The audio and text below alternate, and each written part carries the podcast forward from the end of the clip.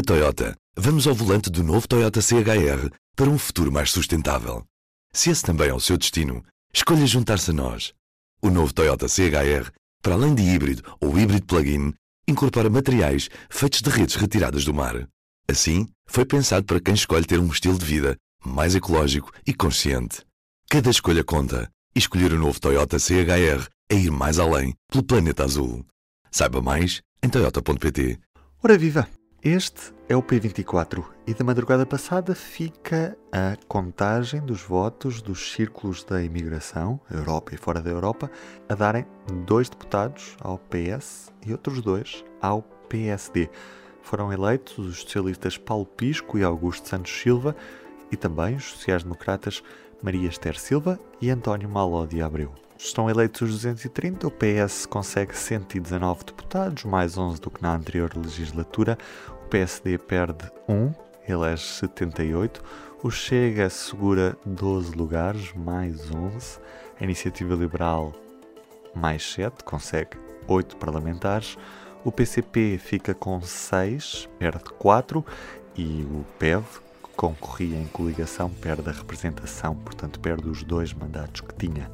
O Bloco de Esquerda fica com 5 deputados, menos 14 do que na anterior legislatura. O PAN segura 1, um, perde 3 e o LIVRE mantém um deputado eleito. Posto isto, vamos à entrevista pública Rádio Renascença, Hora da Verdade de hoje. Vamos conhecer o convidado. Convidado é o deputado do Partido Comunista Português e vice-presidente do eh, Parlamento, António Filipe, a quem agradeço ter aceitado o nosso convite. António Filipe, o líder parlamentar não foi reeleito, o vice-presidente do Parlamento não foi reeleito. Houve aqui uma falha na estratégia do Partido Comunista Português, ou seja, o partido apostou mal nos distritos onde colocou as suas peças-chave? Não, houve um verdicto eleitoral que temos que respeitar. Ou seja, uh, sabia-se que, que em determinados círculos eleitorais eh, a eleição não era fácil e, portanto, havendo uma, uma quebra eleitoral, uh, o risco de não eleição existia. Mas, eh, mas eh, o partido decidiu, e bem, do meu ponto de vista, assumir esse risco. Ou seja, nós não podemos ter medo dos eleitores e, portanto, temos de nos submeter uh, ao eleitorado assumindo as nossas responsabilidades. E, e, e a democracia, uh, há momentos em que se ganha, há momentos em que se perde. E, portanto, neste caso, houve, uh, houve não eleição de alguns deputados que, que obviamente, eh, significou um retrocesso eleitoral, portanto o objetivo era, era que eles fossem eleitos, não, é? uh, não foram, e portanto agora é com isso que temos de, viver nos próximos anos, e portanto com menos deputados na Assembleia da República e procurando encontrar soluções para que uh, a voz do PCP na Assembleia da República continue com, com já não com a, com a mesma capacidade de intervenção que tinha em termos quantitativos, é? portanto será necessário obviamente adaptar a intervenção do grupo parlamentar a esta nova realidade, mas o importante é que, que, que a voz do, do PCP continue ativa na Assembleia da República. E a, não eleição de deputados eh, dos Verdes nestas legislativas acaba com a CDU? Não, já foi dito que não, portanto a CDU manter-se-á, portanto a CDU nas autarquias locais é uma coligação permanente uhum. e manter-se-á como tal. Na Assembleia da República, como se sabe, isso não acontecia, portanto, a CDU é uma coligação pré-eleitoral, mas depois dava lugar a dois grupos parlamentares distintos. Neste caso, infelizmente, só haverá um, portanto, o PEV não mas... terá representação parlamentar, mas a CDU vai manter-se enquanto coligação eleitoral. Para todas as eleições, é, é previsível que nas próximas eleições o, o PCP possa libertar-se dessa aliança, dessa aliança que, pelos vistos, não, não acrescentou, não, não somou não diria, desta vez não, eh, nada? Eu creio que, que, acrescenta, quer dizer, eu creio que a perda uh, da CDU é, é, comum, quer dizer, é, é, nós não dissociamos o, o, na CDU o PCP dos Verdes, são dois partidos que integram a coligação, embora com um peso diferente. Uh, infelizmente, uh, os deputados do PEV não foram reeleitos e, portanto, o PEV não terá grupo parlamentar, mas a cooperação entre os dois partidos vai manter-se e, portanto, eu creio que não está em cima da mesa de desfazer essa coligação. Creio que ela, enfim, manter-se. Mas tendo em conta, enfim, a percepção que há na sociedade portuguesa de cada vez mais a necessidade de, de, de, do tema ambiental, o PCP não sente qualquer responsabilidade por ter arrastado o PEV para este resultado eleitoral, para, não, para o seu desaparecimento não, porque, do Parlamento? Porque, porque as perdas não foram exclusivamente do PEV, foram também do PCP, como se viu, e com com, com perdas significativas. No é? seu caso, por exemplo, e, também. No meu caso também. E, portanto, enfim, obviamente que, que isto afetou ambos os partidos da coligação e, portanto, o PCP perdeu deputados, o PEV também, o PEV tendo menos, enfim, foi mais afetado porque perdeu representação parlamentar, mas uh, uh, um, o PEV, uh, se formos ver as coisas, deixa a obra feita no Parlamento, em termos de, de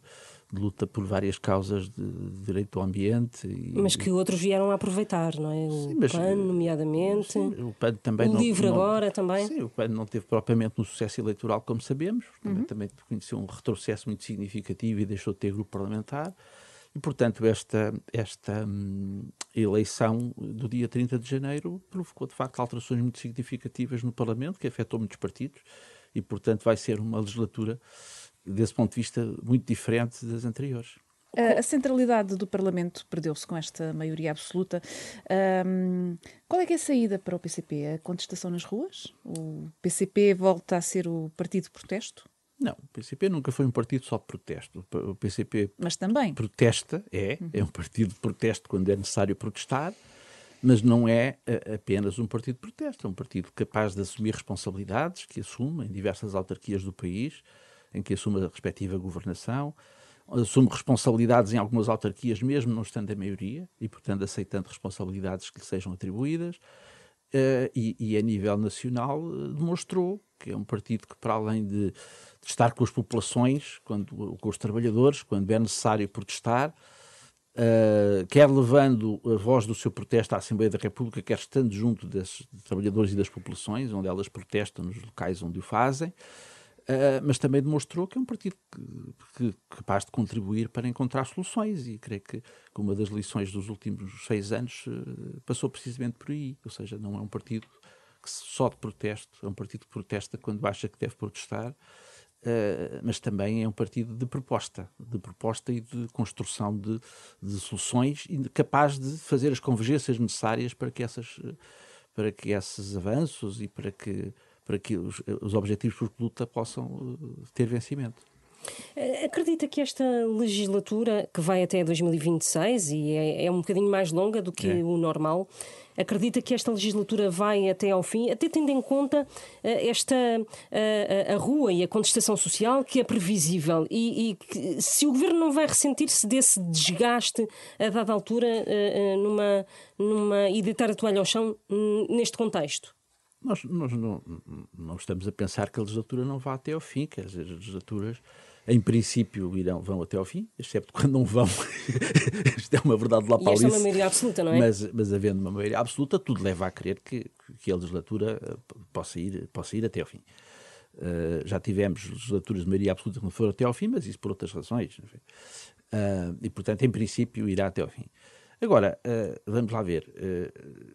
Eu creio que a questão de haver mais ou menos contestação depende também da política do governo. Quer dizer, não é uma. Vamos lá ver, a, a, contestação não é uma coisa que surge automaticamente. Ou seja, há um partido, é que, decide, há um partido que decide que vai haver contestação. Não, não é assim. Quer dizer, há, há contestação quando há razões objetivas para haver e, e, e, mais, e quando as pessoas estão dispostas, de facto, a, a, a agir e a atuar.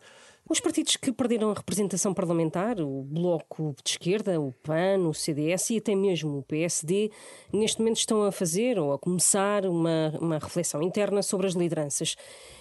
Todos estes partidos estão a fazer isso, à exceção do Partido Comunista Português. Uh, fazem essa reflexão. O problema não é a liderança para o partido? Não, a, a, a, reflexão faz sempre, quer dizer, o PCP é o partido nunca deixa de refletir. Uh, é composto por pessoas, Sobre a liderança. Pessoas que refletem, uh, como toda a gente ao longo da sua vida.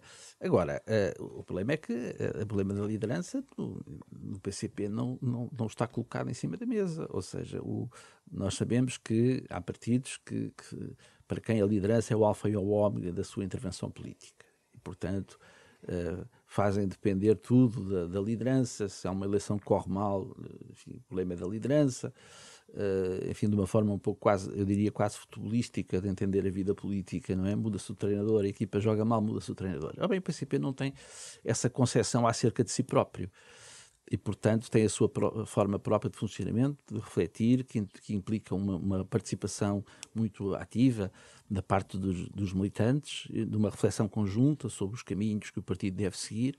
E, portanto, quando se entender que, que existe a necessidade de, de, equacionar esse problema, ele será certamente equacionado, como foi no passado, quer dizer, e, e, como será certamente no futuro. Quer dizer, o PCP nunca, nunca teve esse problema no PCP, não assume, enfim, a forma dramática que assume noutros partidos que vivem essencialmente para, o, para os seus resultados eleitorais, não é? E que, e, e, portanto, encaram a respectiva liderança como uma competição entre, entre candidatos para ver qual deles é que teria condições para ter mais votos quando havendo eleições. Ora bem, não, não é essa. O PCP, não, PCP não, não é, não é essa a concepção que o PCP tem de si próprio e, portanto, uh, discute a questão da liderança, enfim, como discute qualquer outra coisa da vida e da intervenção do partido e, e quando se achar que, que, que é necessário haver uma alteração na liderança, ela certamente ocorrerá com toda a naturalidade. Este foi apenas um certo, pode ler a entrevista completa em público.pt, na edição impressa desta quinta-feira e também ouvir depois das 11 da noite na edição da noite da Rádio Renascença. Em destaque no público de hoje, o isolamento de turmas durante o estado de calamidade que foi inconstitucional, os juízes do Supremo Tribunal debruçaram-se sobre dois casos ocorridos na sequência de pedidos de habeas corpus apresentados pelos pais para libertarem os filhos. O Ministério da Saúde garante que a entrada em vigor da lei de emergência sanitária, adiada devido à dissolução do Parlamento, vai resolver este tipo de questões. Fica para a próxima legislatura. A imagem. A violência obstétrica. Portugal tem taxas acima da média europeia. Eu sou o Ruben Martins, do P24 é tudo por hoje. Tenham um bom dia e até amanhã. O público fica no ouvido. Na Toyota, vamos ao volante do novo Toyota CHR para um futuro mais sustentável. Se esse também é o seu destino, escolha juntar-se a nós. O novo Toyota CHR, para além de híbrido ou híbrido plug-in, incorpora materiais feitos de redes retiradas do mar. Assim, foi pensado para quem escolhe ter um estilo de vida mais ecológico e consciente. Cada escolha conta e escolher o novo Toyota CHR é ir mais além pelo planeta azul. Saiba mais em toyota.pt